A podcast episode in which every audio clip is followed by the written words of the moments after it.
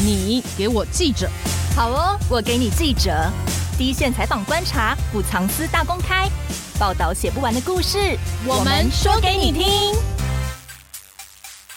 大家好，我是欧边。联合报一直都还蛮关注青少年忧郁、自伤等心理健康问题的，持续的不断追踪。现在根据教育部统计呢，从一百零五年到一百零九年，无论国小至大专院校学生自杀通报的人数都是逐年攀升的哦。国小自杀通报是五年间成长了十倍，是成长速度最快的。那在一百零九年已经突破一千人了，等于说一年就有快要一千个国小的学生想要自杀，是为什么呢？那大专院校自杀通报也上升了九倍之多，也算是成长第二快速的。然而，以通报案件数来说呢，最多的是落在国中到高中之间。光是一百零九年，国中自杀通报人数就直逼快要三千人，高中也有两千四百多人。这显示了青少年身心状况恶化是蛮严重的。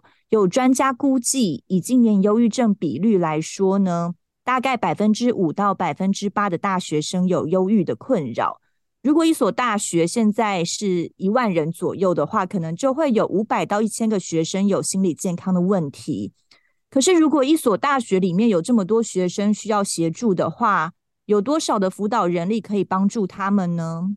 根据我们二零一四年通过的学生辅导法哦，规定大专院校每一千两百个学生就要设置一名专责的辅导人员。以供需比例来说，如果一个学校有五百到一千个学生需要心理辅导的话，却只有大概十个辅导人力，显然是非常不够的哦。所以之前才会有新闻诟病说啊，学生如果自己主动想要心理咨商的话，去学校登记还要排好几个礼拜才可以排得到咨商师，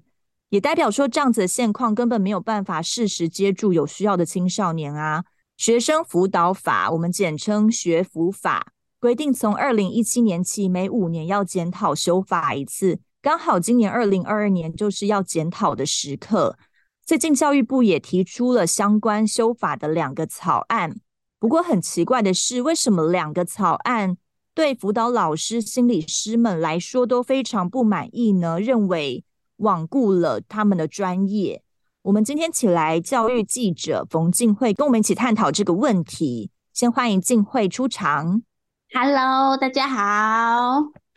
很久不见的静慧。是，那静慧最近呃写到了学辅法、学生辅导法修法的文章哦。教育部近期提出了学生辅导法修正草案，说了邀集各单位研商，释出了甲案跟乙案两个内容，其中最主要的两个草案都有提到的比较大的修法的改变是。两岸都认为大专院校的专职辅导人员人力是不够的，因为我们刚才有提到嘛，每一千两百个学生才会设一个专职的辅导人员，那未来可能会下调到每九百人或是每一千人，就是让学校的专责辅导人员是增加的。那另外一个重大的变革是，两个草案都打破了现行三级辅导的概念，而这也是现在对辅导界来说。辅导老师们心理咨商界最炸锅、最无法接受的地方，静慧可以先跟我们谈一下学辅法主要修法的方向吗？那我就先大概谈一下，我从两个部分谈好了。我们先从人数这个部分谈，就是呃，因为现在以目前现行的学生辅导法是规定说一千两百个学生，嗯。配置一名专业辅导人员，我们姑且先不要谈心理师，因为他的法案名称叫做专业辅导人员。那这个专业辅导人员其实是包括你要请社工也可以，你要请心理师也可以，总体都归类在专业辅导人员。嗯，教育部长潘文忠十月的时候，其实他在审预算的时候，他是有承诺说会调整为一比九百，就是从一比一千二调整到。一比九百，对，他那时候是在口头上有这样的承诺，所以一个是这个人数上面的问题，然后另外一个就是主持人有谈到所谓的三级辅导，嗯，呃，大家常常听三级辅导，三级辅导，第一级、第二级就是团体跟个别给予一些辅导，然后三级就是如果真的是一级、二级都没有办法落实的时候，再推到三级，就是转介到专业的辅导人员那边。所以一二级可能是，比如说先从导师啊，比较身旁会接触到的师长，先看出有没有心理健康方面的问题，然后给予协助。可是如果没有用的话，才会升高层级到更专业的人士去协助辅导。三级辅导师的概念嘛，吼，是是是，它就是一个所谓比较阶级式的概念。这一次修法其实是把整个过去我们三级辅导的那个阶级化，整个都打破了。嗯，对于辅导老师来讲，所谓的辅导老师就是学校我们都会接触到那种辅导中心，他们会认为这次修法的主要的核心，把他们的最原本专业的工作剥夺了，而是成为转介的功能，等于说架空他们的角色，遇到学生就是转介，等于说辅导老师没有实质的 OK 给学生心理方面的关怀协助，没有辅导的功能，变成说。学生过来以后，我只是把他转出去而已吗？对，因为其实这次修法版本，我们仔细看内容，嗯，就是行政院之前那个林万益政委提到的那个社会安全网的概念，嗯，就是他已经把社会安全网跟资商辅导混在一起，就认为说，哦、呃，学生，呃，如果你在学校你遇到了一些问题，那学校的老师你就是。嫁接到社安网就对了，就是转介出去。嗯，这就是智商辅导老师他们会比较不高兴的原因，就会觉得说你忽略了我们长期在教学现场第一线的多年来累积的专业经验，而把我们变成的角色是你啊，你就是转介出去给社工，给所谓的辅导咨询中心。那是教育部觉得社安网系统社工的服务是比较有用的吗？他是觉得这样子的效果会比较好吗？以教育部跟行政院他们的角度是说，他们认为整个社安网的架构是包括心理跟辅导，而不是只有社工。他们会讲说是网子嘛，但是他们忽略了是辅导老师在学校里面的角色。嗯。辅导老师们就是心理咨商辅导人员们会认为说，你什么都要嫁接到社安网的时候，你完全忽略了呃学生自己心理上的呃问题怎么样可以及时的获得协助。我在写这个专题的时候，我都会想说，好，如果说我以前在学校，我不知道大家有没有去辅导中心寻求协助的经验，会觉得就算自己真的有点需要协助，也会。不好意思跟别人说，或是也不知道会不会可以真的获得帮助，因为我觉得通常你需要协助也都很难以启齿，就你可能遇到那件事情，你根本就不想要跟别人说，或是更何况是一个陌生，你也不知道会是谁的哪个老师。我觉得光踏进去就是一个勇气。对，然后那好，如果说真的你你心里有一些问题，你真的去到辅导处，你要找辅导老师。嗯，现在目前为止是辅导老师，你可以直接的面对学生去给予他一些实际上的帮忙，就是我们所谓的一级跟二级。嗯，例如说你可以设计一些教案或是一些辅导活动去协助学生，或是个别性的去了解他的呃家庭背景啊，什么什么什么类似的。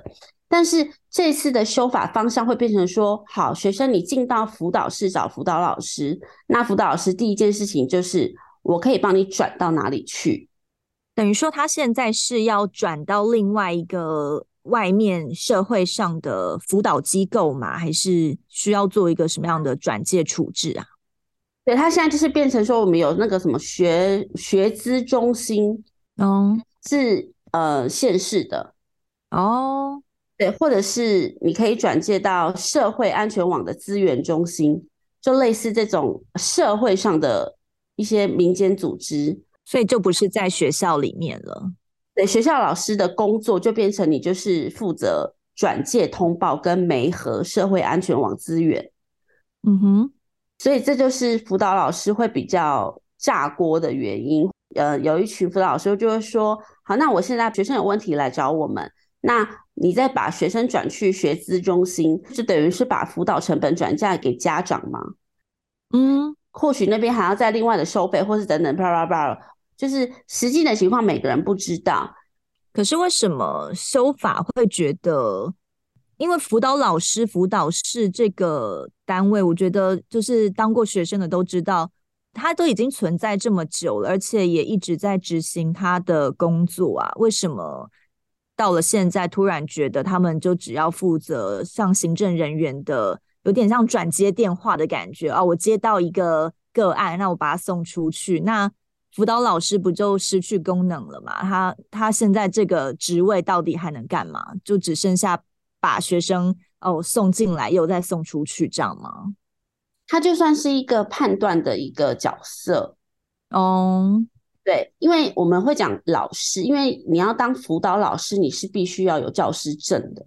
嗯，但社工师跟心理师又不一样，社工师是社工师证嘛，那心理师是心理师证，但辅导老师是教师证，嗯、他是是可以教学的。但是现在等于说辅导老师会炸锅的原因是，他们把他们教学。跟辅导的这一块被剥夺了，所以就会引发这样的一个问题。对啊，那为什么要这样做嘞？这样有什么原因吗？教育部觉得现在辅导老师的架构不好吗？不太理解我。我有回去看那个修法的版本，他们为什么会这样认为？是因为当然，当然他们是利益良好，他们会觉得说过去这样子的阶级式的做法。会比较慢，他们这样认为。Oh, 嗯哼，对，因为你看原本法案的文字是，如果第一级辅导不力，那转到第二级，那第二级不利，再转到第三级。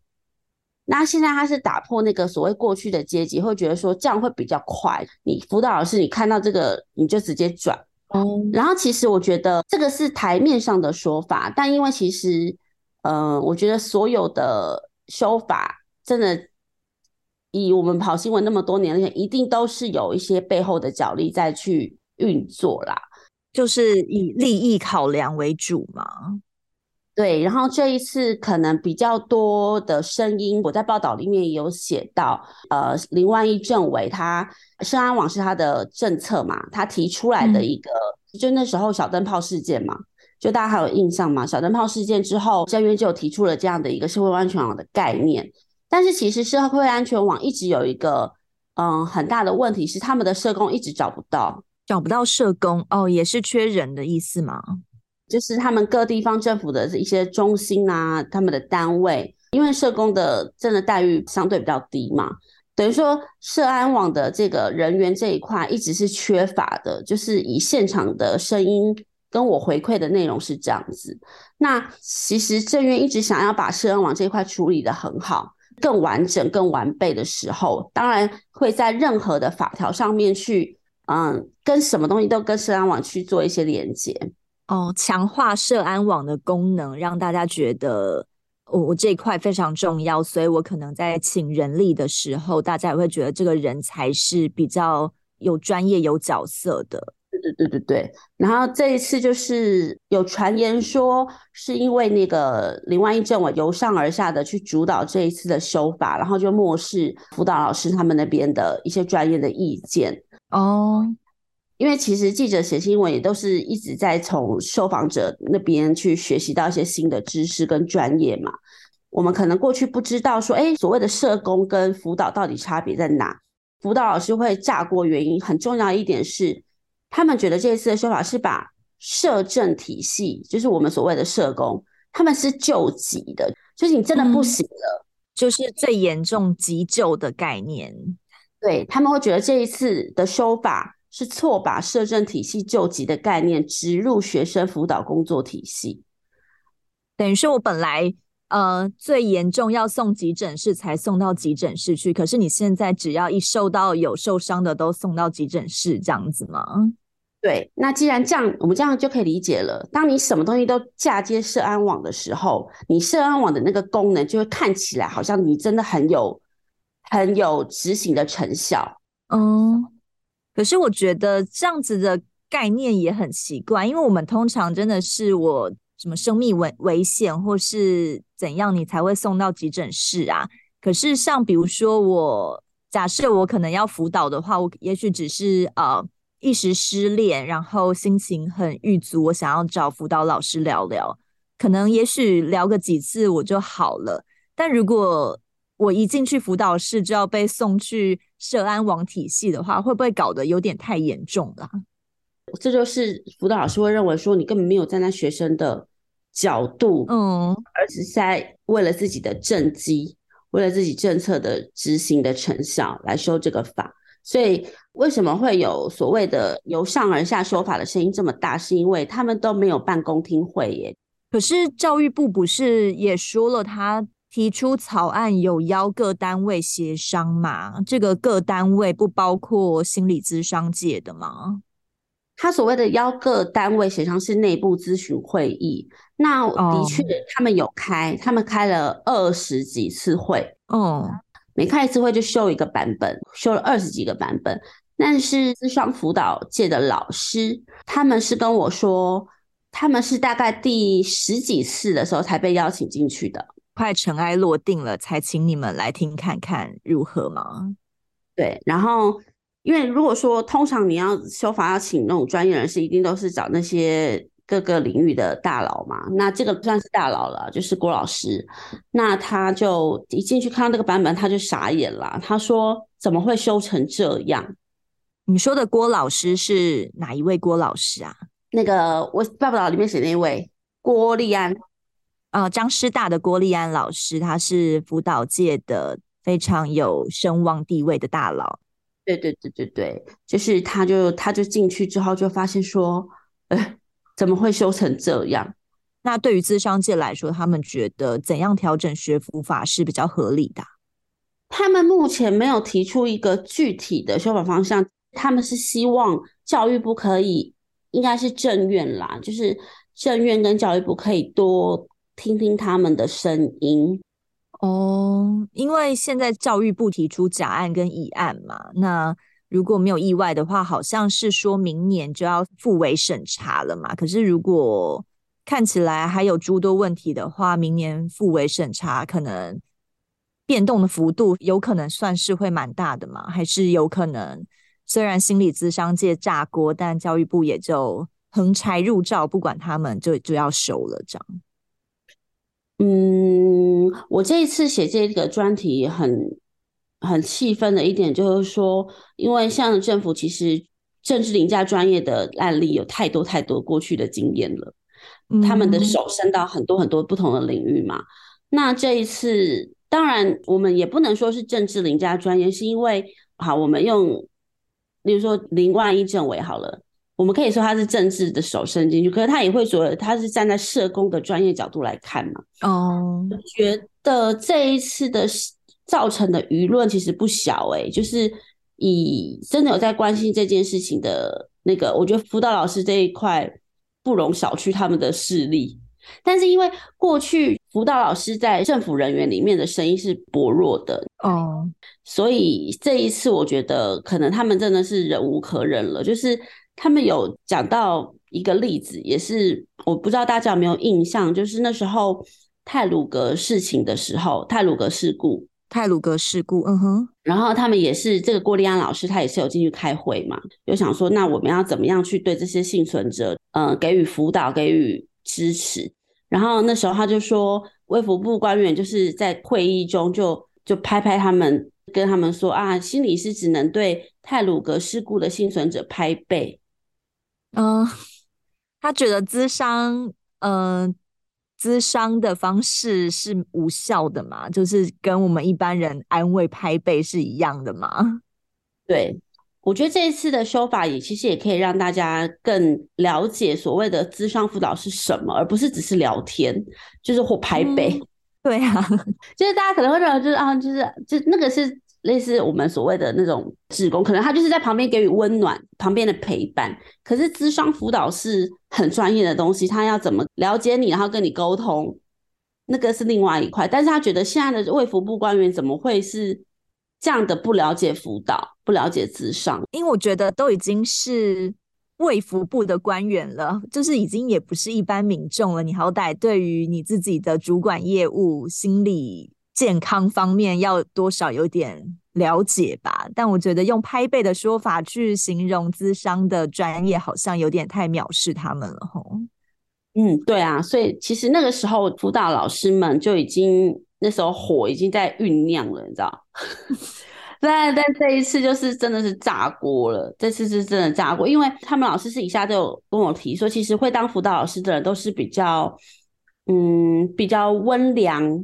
热心助人这样子，热心助人，然后比较低调、比较温和的那种个性、人格特质的人，会想要去当辅导老师。但这一次他们酝酿，想说我们要发起声明、联署声明，我们要去。甚至要可能要上街抗议等等，表示他们真的是很生气。嗯，所以现在听起来感觉是行政院主导的这个修法，就是教育部提出的两个草案版本，都是比较偏向帮社工说话，可能替社工找工作。那如果偏向社工的话，会导致原本的专业，就是心理辅导咨商这一块的人士的权益受损吗？看起来有点像这样子，对，其实我觉得我很不希望会造成说所谓社工跟心理师两造对立。嗯，工作权受损，我觉得还好，因为员额就在那边，他们都是正式的嘛，就是员额在那边，他还是辅导老师。嗯、可是我相信，会想要去当辅导老师，你是想要做一点什么事情，而不只是我在那边当个工具人去做转介的工作。嗯，他所做的事情就变得很有限，就会变得绑手绑脚。嗯，你在稿子里也有提到说，这次的修法方向是把辅导的定义跟社工的定义混在一起嘛，让社工专业跟心理专业的心结再次浮上台面，就看起来好像早就有心结了嘛？为什么会说社工跟心理师是有心结的呢？这也是我这一次写这个新闻才知道的暗黑面，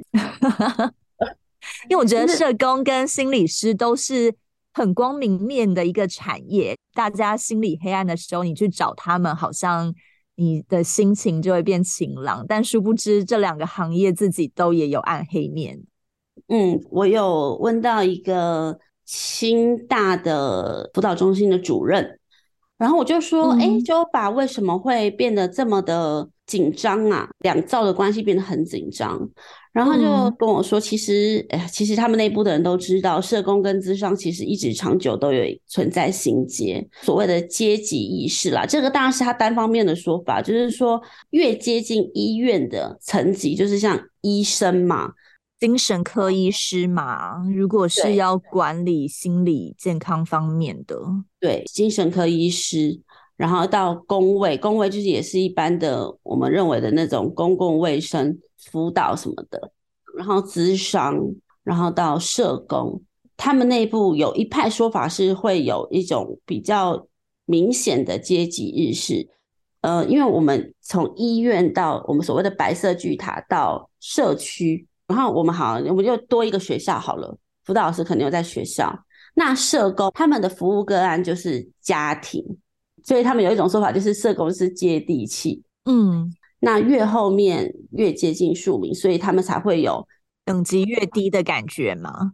对啦，讲白一点，就是他们会认为，就是会有这样的一个精英跟庶民的这样的一个层级的差别。嗯，对，这就是我觉得就是专业的不同，所以立场的也也不一样吧。嗯。在学生辅导法里面呢、啊，他有说一千两百个学生，请一位专职的辅导人员嘛。刚才静慧有提到，辅导人员不限于社工或是心理咨商专业，但刚才都已经讲到了，社工体系跟心理辅导体系其实他们的专业是完全不一样的。可是如果学辅法的这个专职人员，辅导的专职人员是社工也可以，心理师也可以的话，那他们在辅导一个个案，或是他们对于辅导的定义有不同的见解吗？嗯嗯、呃，对于辅导的定义，像嗯，我刚刚说那个，我采访那个郭立安老师，他认为辅导应该是透过心理的治疗、团体的治疗，或是个别的咨商，让学生强化适应力。嗯、我真的是直接的去面对学生辅导你。去让你强化你在学校的适应力，但是这次修法他很不高兴，就是说辅导就变成追踪、立即、完整、长期的去追个案，什么意思啊？就是说我过去可以，我实质的给你心理辅导，直接给你跟你说，嗯，可以怎么做啊？你为什么会这样啊？可以直接的跟你面对面的沟通。嗯，说法之后，就变成说我转介你，然后我再去追踪转介之后你的效果是什么。所以一个变成说我可能算是我直接单刀直入的啊，你有什么问题，我跟你聊聊心理辅导，然后关心你这个人。可是你现在转介出去以后，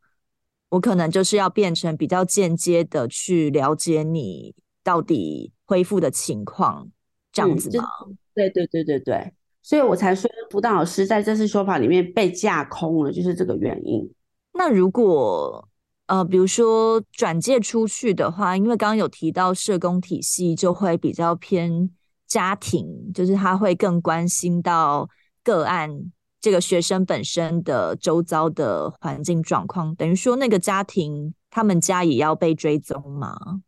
对，社工就是会去了解你的家庭状况，然后他会去。看你需要什么经济上或者心理上的协助，他会帮忙连接这些资源。哦，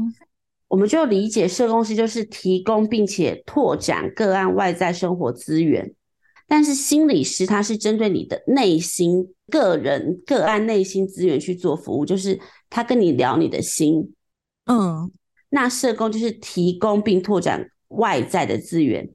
那个是不一样的。因为看起来，呃，一个是。比较私密的，就是我的内心，我可能愿意跟社工师聊，但我不一定愿意让家人啊，或是更多人知道我的状况。但我如果一旦丢去社工体系或是社会安全网来主导的话，那变成搞不好我家人都知道我我的心理状况有问题，他们搞不好还会来问我，但说不定我也只是一个比较小的困扰而已。要搞得这么大的话，会不会反而让学生或是真的有困扰的人不敢去求助啊？会耶，这就是辅导老师最担心的地方。嗯，如果说你真的是以回到这个法案的学生辅导法，你有没有从学生的角度去看这件事情？嗯，那我们举一个例子好了，就是我有采访到一个高中的辅导老师，嗯，因为他自己本身也有辅导的背景，他也有社工的背景，然后他的意思是说。当你遇到一个个案的时候，这两个角色会是不一样的处理方式。例如说，嗯、呃，他曾经在学校有遇过一个家暴、学生家暴的事情，那社工这时候就会觉得说，哦，你辅导老师，你必须要通报这个个案的妹妹。通报个案的妹妹是什么意思啊？就是我，我可能被家暴，但社工会觉得我妹妹也被家暴，要一起通报吗？对，嗯，社工就是以家庭他的个案去服务他的家庭嘛。这个社工就打去这个被家暴学生的学校，说你要通报该案的妹妹哦。这个妹妹又不是这个学校的学生，嗯哼，所以就变学校他有一些困扰，就是说，哎，我这个妹妹也不是我们学校学生，那我学校我也不会有这个妹妹的资料。但是这个社工又非常坚持说，你一定要去通报该案的妹妹，就是个案的妹妹。所以就在处理过程中，就造成辅导老师跟社工的那个中间的那个矛盾。那社工没有办法自己去调查到个案的妹妹在哪里嘛？他一定要坚持要学校去找到个案的妹妹。因为过去就是三级嘛，那你三级当然第一级就是先学校开始做哦。嗯。但如果说好，我们现在又回到修法后，如果说真的全部混在一起，那我们现在遇到这个家暴事情，我们会怎么处理？可能就是个案的妹妹会一起顺便被通报了，对，就是你就直接到社安网那边，对，但好像这样也是有一个好处哈，因为也许妹妹自己不敢讲，但姐姐讲了，那姐姐就是有被及时的关照到，那妹妹可能比较害羞或是隐忍，她不讲，那她被家暴的事情就也没有人知道了，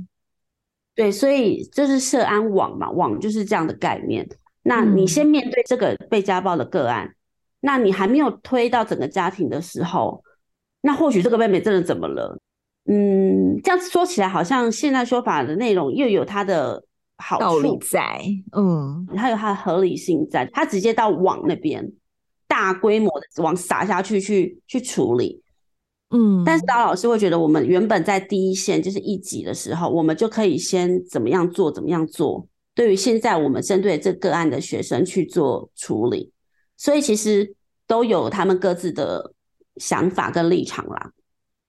因为我觉得，嗯、比如说像现在好了，我我们现在可能面临的是什么结婚生子啊，经济压力都会有不同程度或是不同广度的心理困扰嘛。可是如果都要一体适用到某个制度里面的话，好像就会有。呃，在某一些方面是很吻合，但有一方面就会因为制度的关系变得非常难解决。现在看起来学府法也是这个状况嘛，就是他修了以后，对于某一些困扰也许解决了，但对于另外一些困扰反而更加剧了，它不能被解决或是不能够被发现的那种状况。吼，所以他们才要修二十几次，就是这个原因。我觉得各方有各方的立场，然后角力不断的时候。所以我觉得这个法就是明年真的要三读，我觉得很辛苦。因为我们都会希望法是越修越好的嘛。可是如果反而修得更极端的话，极端就是哦，有一些问题更好解决，但变成有一些东西更难解决的时候，也很难说它是不是变好用了耶。嗯，对对对对对。那这就是可能在学古法的修法上面，我们。需要更关注教育部未来怎么修改的方向。嗯嗯嗯，没错。可是也看得出来，我们现在台湾的大学生啊，或是包括从国小开始，学生的自伤轻生的案件也是年年增加的。那是不是也代表了现在的三级辅导制度是没有发挥作用的啊？之前有提到说，现行一千两百人才会有一个专职辅导人员嘛？我们是不是只要下修到，比如说一千人或是九百人，有一个专职辅导人员，辅导人力增加就解决了嘛？就是我们只要增加辅导的人力，对于学生的一些忧郁倾向啊，或是心理问题，就可以得到大幅的改善吗？现在的问题是在于人力嘛，还是有其他的问题是没有解决的？我们刚刚有提到，因为每个学习阶段遇到的问题都不一样嘛。嗯，呃，我有采访到一个台师大学生辅导中心的呃林敏佩主任，他有提到说，其实像很多研究啊，我们常常会关心大学生的自杀或是自伤，他们做了很多研究，会觉得说，通常在大学会已经到自杀的。这新生的阶段，他们在国中的时候，其实就已经有一些状况了，外在表征可能看得出来的状况吗？对，就是在你在国中阶段的学生的自我伤害的情况，其实有越来越多。因为我们刚刚有谈到一级预防，但如果你在国中阶段，嗯、你那个一级预防就还没有做，就是都做不好的时候，你到大学阶段。你要再去做，或是再去做到我们刚刚所谓的二级或是三级，就会变得很困难。嗯，所谓的一级预防就是辅导嘛，所以其实很多大学老师会觉得说，我们到了大学阶段，这些辅导中心的老师有时候不是我们接不住，而是可能你们在国高中阶段你就漏接了，你到大学的时候，你或许这个学生的心理状况已经很严重了。他可能直接进入到轻生，而不是只是自伤的行为的时候，那个东西就会很很难控制，就是感觉上有一种失控的状态。就是最近有一些相关的研究会觉得，这种是一个阶段性，就是你从年轻的时候就已经有不断的有这样的一个自伤行为，那你到大学的时候就已经很严重了。这时候大学的辅导老师就要花更多的心力去去处理这些学生。那在国高中阶段，辅导老师没有办法及时发现是什么原因啊？是因为学生都没有去求助吗？还是就是大家比较忽视到学生可能有状况了？我觉得国高中其实是还比较好处理的，欸，就是以我们自己的经验来看，因为都是导师，然后跟学生密切的接触嘛。但是我觉得国高中有一个很大问题是家庭啦。嗯嗯嗯嗯，因为学生呃，国高中对于家庭的那个依靠其实还是很大的嘛，不像大学生可能会离家什么的，所以我觉得家人的给予的关怀跟支持也很重要。但大学生回到大学生，我曾经有写过一篇，就是大学生的一级预防失手这件事情。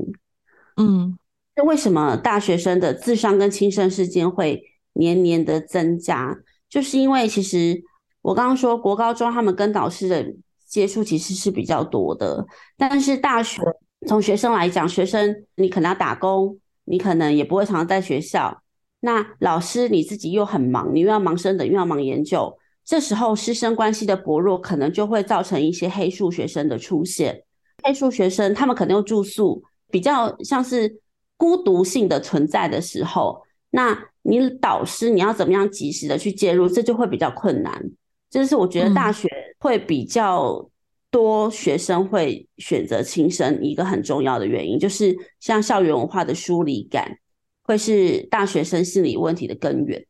大学现在也是跑课啊、跑班啊，比较没有一个紧密的团体连结性哈。比如说，你像以前国高中，大家至少都同班嘛，啊，你同才之间也比较了解彼此的状况。可是大学生常常都是单打独斗的，有时候自己一个人寂寞，也会觉得没有朋友，不知道跟谁说。那这时候可能就会加剧他心理状况的问题了，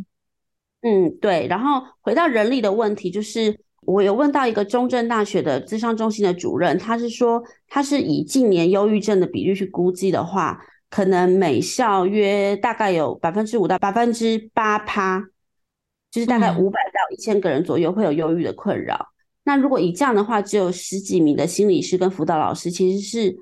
很难去撑起这样的辅导工作的。这也是为什么这次修法。呃，因为像是一千二比一嘛，他们会希望就是九百比一的原因，嗯，就是现在的人力真的是太少了。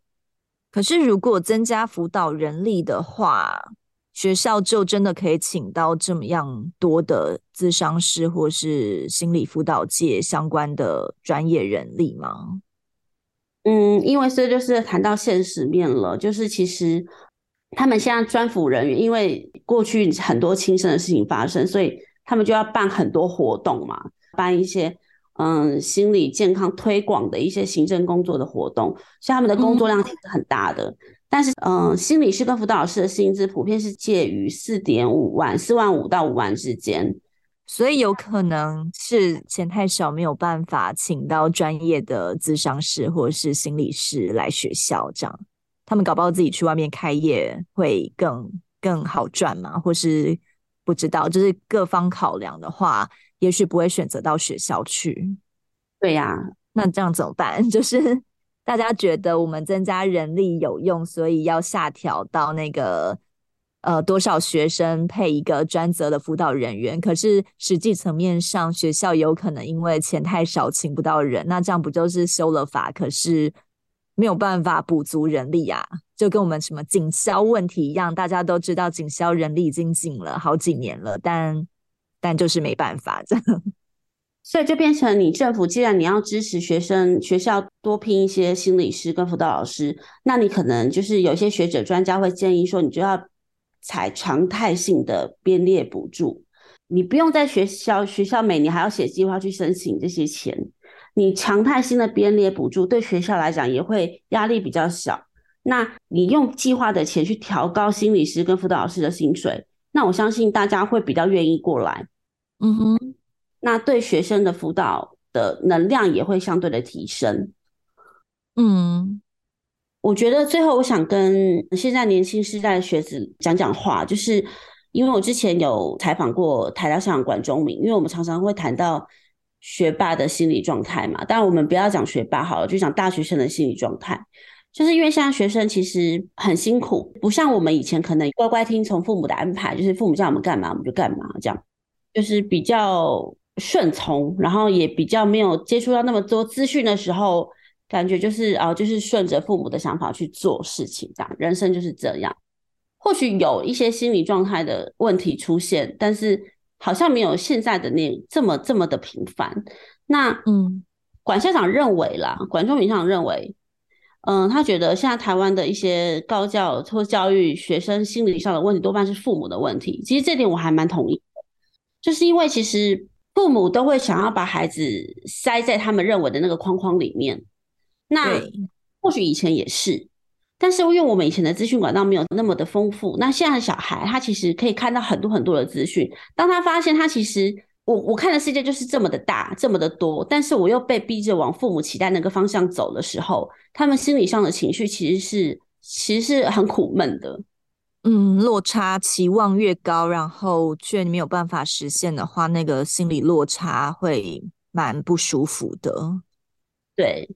所以现在的小孩会有这么多的心理上的困扰，我觉得是其来有自，就是当然父母就是望子成龙、望女成凤嘛，那。没办法，就是可能啊，我你就是你成绩好就是要训练医学系啊，然后你就是要怎么样啊，训练当工程师啊，什么什么的。那这个其实小孩的心理觉察也是父母我觉得应该要多去重视的啦，不然就是小孩每天回家，父母没有去注意到，那你小孩的心理上出现问题，你回到学校，学校老师又没有办法及时发现的时候，那这个小孩怎么办？就有苦都说不出诶，而且有时候就是对啊，会变成说你呃父母的意见，然后学小孩不听嘛，那父母可能就会责备他，那小孩最后就也不愿意跟父母沟通了，就会变成一个恶性循环。对，我觉得回到头，我们谈了这么多法案的东西，大家大家都是为了学生的心理嘛，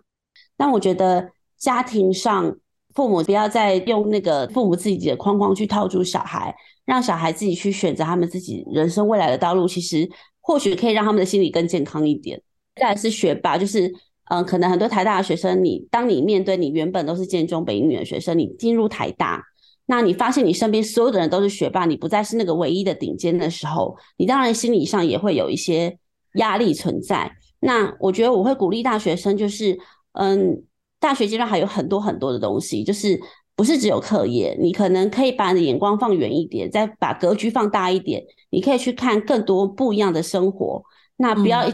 局限在说，嗯、完了完了，我的成绩没有这么好怎么办？尤其是那些台大的或或是顶大的学生，他会更重视这些。我觉得你多去投入社团，然后多去参加社会服务，或者是你去谈恋爱也可以。就是不要只有关注在成绩跟排名的时候，你会发现其实你的生活还有更多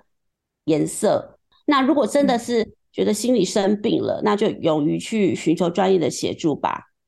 对啊，因为我觉得也是长到现在这个年纪，你才会觉得哦，当初那个考多少分啊，学历多强什么的，其实放到社会上真的用处很低。你可能刚出社会，也许大家觉得你很厉害。但久了以后都是看经验的，我反而觉得啊、如果以前在学校有多一点社团经验啊，或者是可以多参加一些活动的话，搞不好眼界是会更开阔的。尤其是你很多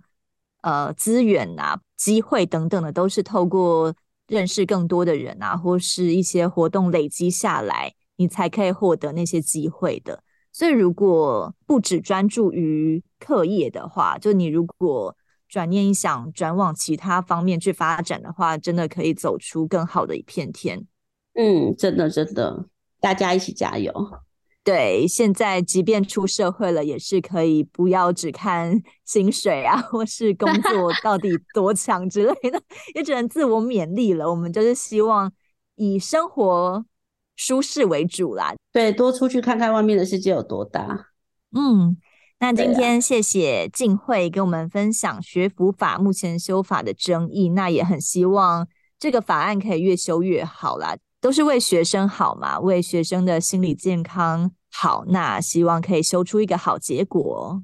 是的，是的，谢谢静慧，谢谢谢谢谢大家，拜拜，拜拜。更多精彩的报道，请搜寻 VIP 大 U 点 com。联合报数位版邀请您订阅支持。